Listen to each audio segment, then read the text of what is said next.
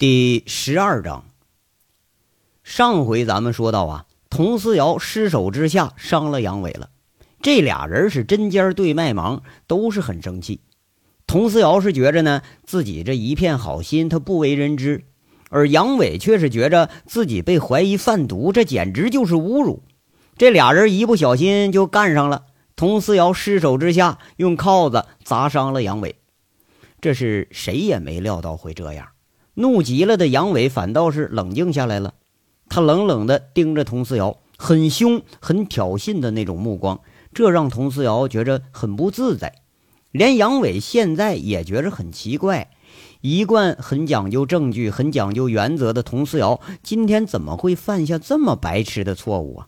别说就自己不是嫌疑人吧，那就算是嫌疑人，他这动手就打人，那到哪儿他也说不过去呀。佟思瑶这会儿才反应过来，赶紧掏出一张纸巾来，忙不迭地擦着杨伟额头上流出来的血，还挺好，这伤不重，不过就是让铐子给干了这么一下子。不过要说也不轻，听着杨伟说话，这手按着伤口，你说他摁也不是，说拿开也不是。佟思瑶讪讪的在这说着：“对不起，杨伟，我不是故意的，我真的很担心你。”但你一直故意躲着我似的，我实在是找不到你，和你说话的机会也没有。今天这才出此下策了，没想到会弄成这样。要按杨伟的想法啊，现在佟思瑶敢动手，那文斗武斗自己都已经就不在乎了，真就捅出去，那谁怕谁呀？不过看着佟思瑶眼睛里流露出来的那是关切。这软话一出，杨伟的气势一下子就下去了。都说这英雄难过美人关，那不是说过不去，而是真的下不去手。好歹咱这也是朋友一场。杨伟攥紧的拳头慢慢的松开了。佟思瑶是很轻柔的把纸巾摁在自己的伤处，还好啊，伤的也不深，这血很快就止住了。佟思瑶离得杨伟是很近很近的。刚刚还一脸的横眉的佟思瑶，看上去是懊悔不已。这话软了呀，心也跟着就软了，把这杨伟这心呐也给泡软了。杨伟有点落寂的推开佟思瑶的手，他默默的摁住伤口，说了一句：“哎呀，算了算了，不跟你计较了。反正啊也不能怪你，就怨我这辈子他就是个当贼的命，一有事儿啊我就成了嫌疑对象了。不过……”你说别人怀疑吧，也就算了。你说你怎么也能怀疑我呢？你既然说查过我的底子，你就应该知道，当年北疆一多半跨境武装贩毒分子都是倒在雪豹队员的枪口下边。我们一次任务缴获的毒品，可能比你们当警察那一辈子见着的都多。我们比任何人都知道这毒品的危害。我平生最恨的就是毒品，我怎么可能去贩毒去？你呀，是太不了解我了。嗯，对不起，是我错了。佟思瑶讪讪的捡起钥匙，给杨伟打开了铐子，嘴里喃喃的说着：“我我很害怕，很害怕，真的是你。有时候啊，做梦都梦见你又被抓了。我经常在半夜被自己给吓醒了。杨伟，你知道那时候在医院，我多希望你一直躺在那儿。”我陪着你，给你喂饭。虽然知道你是故意装的，但我也很高兴，很愿意干这些。听着你一天媳妇儿媳妇儿的叫我，虽然我知道你是口花花的，可是我心里还是很高兴。杨伟笑了，回忆起那一段时光，却也真的令人很怀念。躺在病床上，故意让佟思瑶喂水喂饭，那是无聊的时候啊，恶作剧一般的行径。而佟思瑶呢，那个时候天天就像个准媳妇一样，总是不厌其烦的喂完那个饭，完了还得陪着他聊很久的天儿。杨伟想起这个呀，也是不由自主的就笑了，一笑之后却是有点失落，说了一句：“嗨，我这人呐，很有自知之明。”开开玩笑而已，和你呀，咱俩是要扯一块儿，我还真就高攀不起。如果说我是警察的话，如果说我是一个普通人的话，我俩也许能成为很好很好的朋友。可惜我不是，我们是两个世界里的人。在你眼里啊，我是贼；在凤城，我是出了名的恶棍。再怎么样，我也洗不脱这个恶名了。不是杨伟。佟思瑶扶着杨伟的胳膊，看着杨伟苦笑着的脸，有点心痛的说着：“不是这样的，我从来没那样看过你。那时候你天天媳妇儿媳妇儿的叫啊，其实我不介意嫁给你，甚至自己也憧憬过你一身新装来娶我的样子。脱了这身警服，我也是个女人。”嫁一个为我挡枪救命的男人，我根本就不在乎别人怎么看、怎么说。可那时候你有未婚妻，还有围着你转的女人，一个比一个优秀，一个比一个漂亮，而且你根本就没有在意过我，你的心思全在韩雪身上。我不想再插足了而已。我从来都没小看过你。事实上啊，在凤城，你是帮助我最大的人。也是最值得我留恋的人。我之所以对你很凶，那是怕你出事儿，是担心你出事儿。我心里头只愿意你过得很好很好，不管你跟谁在一起，只要你过得好，我就高兴，我就满意了。你看这是什么？还记着这个吗？佟思瑶在杨伟的眼睛中啊，轻轻地解开自己上衣的风系扣。从脖子里卸下了一个水晶的心形，放在了杨伟手里。看着杨伟那迷惑的眼神他轻轻地说：“我一直带在身边呢。这是那天在医院里从你身上取出来的十二颗霰弹，我一直都带着呢。那个曾经为了挡着枪救命的人，曾经让我如此倾心的人，一直在离我的心最近的地方。”那个水晶，它是个心形，十二颗霰弹也排列成了心形。杨伟就是再笨也知道佟思瑶的心思了。哎，其实啊，我不值得你这样。杨伟有点无所适从了。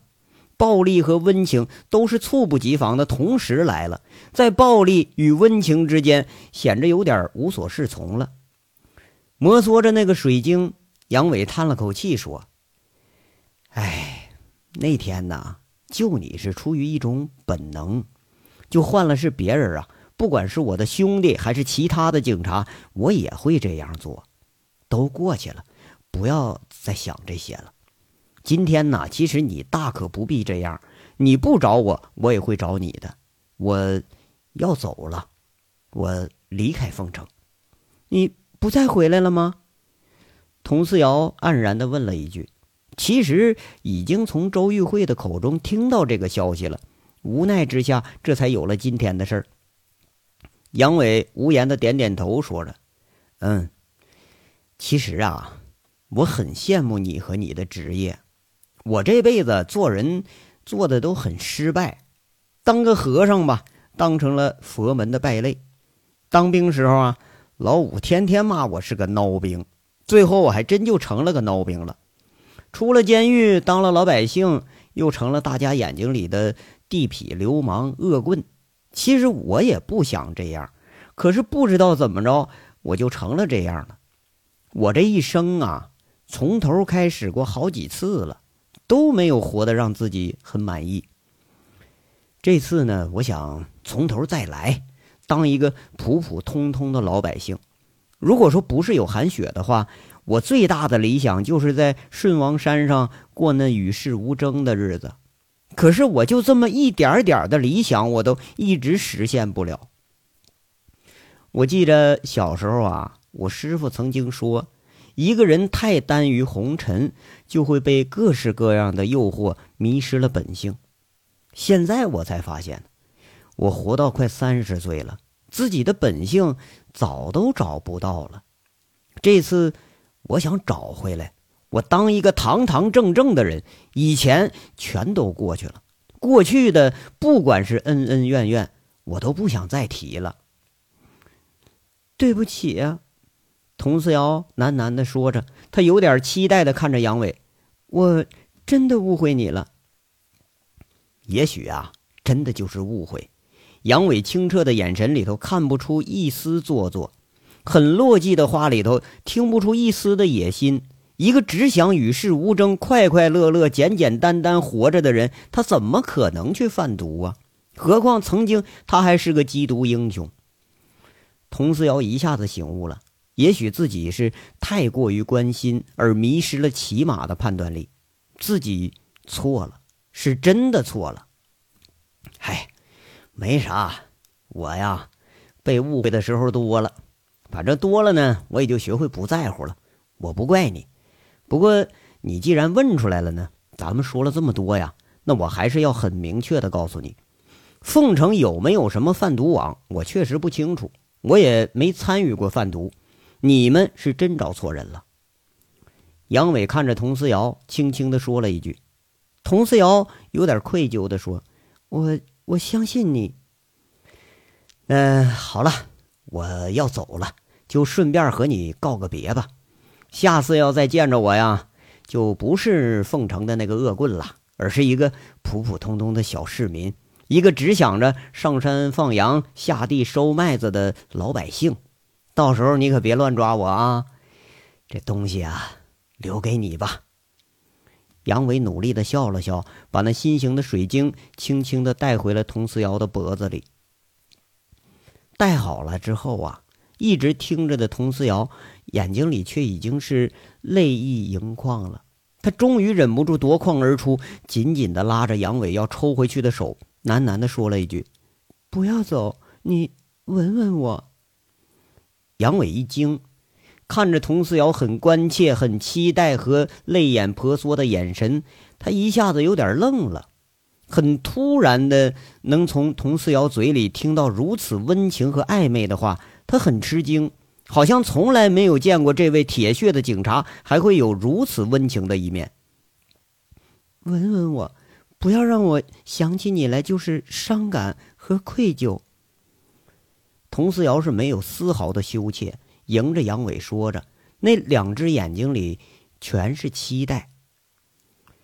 杨伟不知道该如何办的时候，闭着眼睛的佟思瑶轻轻的迎了上来，麦色的皮肤，乌黑的睫毛上还挂着一滴清泪。吻我，好多次，我只能在梦里憧憬到我和你在一起。佟思瑶闭着眼睛，再次轻轻的说着。红唇轻启后是琳琅般的贝齿，长长的睫毛上轻轻的触动着。杨伟甚至已经闻到了从佟思瑶领子里散发出来那淡淡的体香。轻轻的，杨伟触了触那张有点冰凉的唇，甚至尝到了一丝凉凉的咸味儿那是没有干的眼泪。佟思瑶终于触到了自己期待已久的地方，她开始激动了起来，揽着杨伟的脖颈，重重的吻着，仿佛要把压抑的情感给宣泄出来。杨伟甚至感觉到了自己的嘴被咬得生疼。当杨伟开始引导着那根香蛇来回翻搅的时候，两个人四片唇渐渐的渐入佳境，吻的忘记了刚才还剑拔弩张的不快，吻的。忘记了曾经的猜忌，也忘记了身上的伤痛。这冰冷的预审室里边，这一刻充满了温情脉脉。